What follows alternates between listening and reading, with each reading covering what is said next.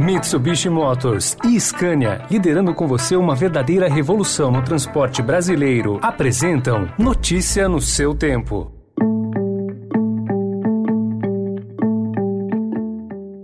Olá, seja bem-vindo, seja bem-vinda. Começa agora mais uma edição do Notícia no seu tempo. Esse podcast é produzido pela equipe de jornalismo do Estadão para você ouvir em poucos minutos as principais informações do jornal. Entre os destaques de hoje, governo aumenta a IOF para bancar novo Bolsa Família. Bolsonaro pede e Ministério da Saúde orienta a não se vacinar adolescentes. E a denúncia do uso do kit Covid sem conhecimento de pacientes. Esses são alguns dos assuntos desta sexta-feira Quinta-feira, 17 de setembro de 2021.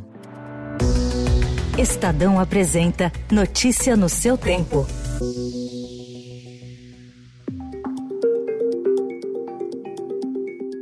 O presidente Jair Bolsonaro decidiu aumentar a alíquota do IOF sobre operações de crédito para empresas e pessoas físicas, o que na prática vai encarecer o valor final dos empréstimos. A medida vai valer entre 20 de setembro e 31 de dezembro de 2021 e a arrecadação adicional calculada em mais de 2 bilhões de reais vai ajudar a bancar a ampliação do Bolsa Família, rebatizada de Auxílio Brasil. A receita obtida com o aumento do imposto servirá nesse ano para compensar o gasto extra previsto com um novo programa, que deve ter benefício médio de 300 reais e ser lançado entre novembro e dezembro. Divulgado ontem, o comunicado do governo não informou, no entanto, as novas alíquotas. O Ministério da Saúde tirou adolescentes de 12 a 17 anos sem comorbidades da lista de grupos indicados para receber a vacina contra a Covid. Em transmissão nas redes sociais, o ministro Marcelo Queiroga confirmou que o presidente Jair Bolsonaro pediu para que a questão fosse reavaliada. A decisão da pasta foi criticada por especialistas, Conselho Nacional de Secretarias Municipais de Saúde, Conselho Nacional de Secretários de Saúde e a Anvisa manteve a liberação do imunizante da Pfizer para essa faixa faixa etária. Bolsonaro se manifestou pelas redes sociais. A minha conversa com o Queiroga não é uma imposição. É, eu levo para ele o meu sentimento, o que eu leio, o que eu vejo, o que chega ao meu conhecimento. Ele também criticou a decisão de governadores e prefeitos de vacinarem os mais jovens. Alguns governadores e alguns prefeitos obrigando a vacinar essa garotada. Se tivermos efeitos colaterais graves, eu quero saber quem vai se responsabilizar. Nós aqui estamos fazendo a coisa certa. Tem a lei que nós estamos seguindo. Parte das capitais, como Salvador e Natal, já mandou parar a imunização para adolescentes. Já a capital paulista, por exemplo, informou que não vai suspender. Estados como Espírito Santo, Mato Grosso do Sul, Pernambuco, Maranhão e São Paulo criticaram a decisão do Ministério um grupo de 15 médicos que diz ter trabalhado na Prevent Senior encaminhou para a CPI da Covid um dossiê no qual informa que integrantes do chamado Gabinete Paralelo do governo Bolsonaro usaram a operadora de saúde como uma espécie de laboratório para comprovar a tese de que o chamado kit Covid era eficiente. Eles revelaram também que pacientes não foram informados do tratamento experimental, o que é ilegal. Em entrevista à Globo News, médicos médicos acrescentaram ainda que a operadora de saúde, com a mesma intenção, também omitiu mortes pela doença. Essa pesquisa foi citada por Bolsonaro como prova da sua falsa tese. Em 5 de abril do ano passado, Bolsonaro divulgou no Twitter dele uma live sobre hidroxicloroquina que participaram Pedro Batista Júnior, diretor executivo da Prevent Senior, e o médico virologista Paulo Zanotto, suspeito de fazer parte do gabinete paralelo.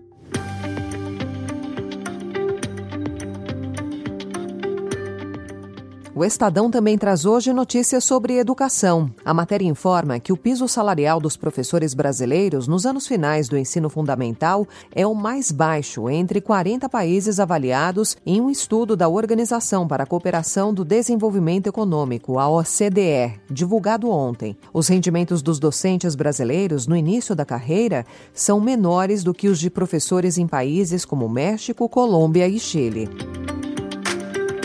E o ministro da Educação, Milton Ribeiro, disse ontem que jogou dinheiro na lata do lixo com os estudantes que faltaram ao Enem passado, em meio à pandemia.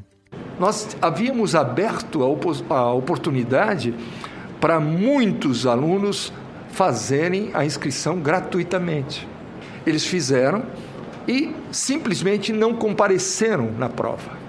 Eu dei a eles, eu, eu digo INEP, demos a eles a oportunidade de justificar. Olha, eu estou com uma família, estou com resfriado, eu, eu tive problema de condução, eu fiz isso, nada, zero. Simplesmente não responderam. Eu peguei dinheiro dos senhores, do MEC, 300 milhões de reais quando eu comprei prova, contratei logística, contratei é, professores que fizeram correr a impressão, 300 milhões do MEC num ano de pandemia e joguei na lata do lixo. A declaração foi dada em audiência no Senado, onde Ribeiro também pediu desculpas por sua fala sobre alunos com deficiência. O ministro, em outra ocasião, afirmou que eles atrapalham os outros estudantes. Notícia no seu tempo. As principais notícias do dia no jornal O Estado de São Paulo. E em 20 segundos, reservatórios estão abaixo do nível do apagão de 2001 e as manifestações na Argentina. Desbravar um terreno difícil, apreciar paisagens ou encontrar novos destinos. Não importa o destino que for explorar, a Mitsubishi Motors tem um 4x4 para acompanhar qualquer aventura. Conheça os modelos em mitsubishimotors.com.br.